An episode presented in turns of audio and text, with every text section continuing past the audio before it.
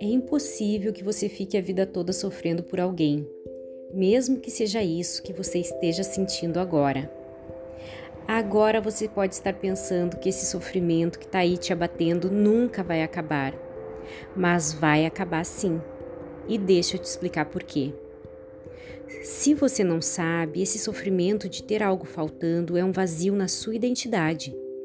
Não que exista de fato esse buraco na sua identidade, mas o fato é que a sua identidade está sempre se adaptando ao meio, às suas experiências, às coisas que acontecem à sua volta, aos seus hábitos, ou seja, sempre ligada às coisas que você faz com muita frequência ou que você faz por um longo período de tempo, o que pode ser até mesmo um vício por extensão.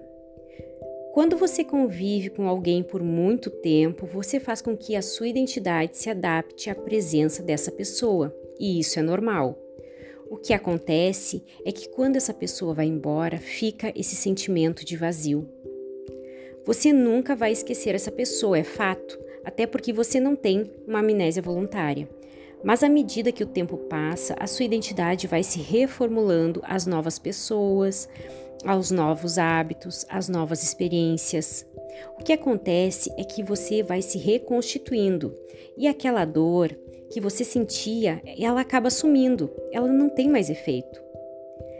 Mas a gente para mesmo de sofrer? É óbvio que em alguns momentos você vai sentir falta, vai sentir saudade dessa pessoa, vai lembrar de alguns momentos felizes, talvez até venha chorar, e isso pode ter uma correlação com o passar do tempo. À medida que nós vamos envelhecendo, vamos acumulando esse tanto de superação que tivemos que lidar na nossa vida. Para e repara um pouquinho na maioria das pessoas de idade que você conhece. As pessoas que vão ficando mais velhas, Imagina aí uma pessoa com 80, 85 anos. Quantas pessoas não foram embora das suas vidas? Quantos términos elas não tiveram que superar? Quantas mortes de parentes, mortes de amigo, eles não tiveram que lidar? Schopenhauer, ele sempre falava que viver é sofrer. Mas entenda que sofrer não é um sinônimo de ser infeliz, não é sinônimo de infelicidade. O sofrimento é apenas um desconforto e a gente precisa que esse desconforto exista como fonte geradora de aprendizado e também para que haja um contraste com o conforto, para que a gente tenha noção do que, que é confortável e do que é desconfortável, para poder valorizar então os momentos de conforto, de felicidade.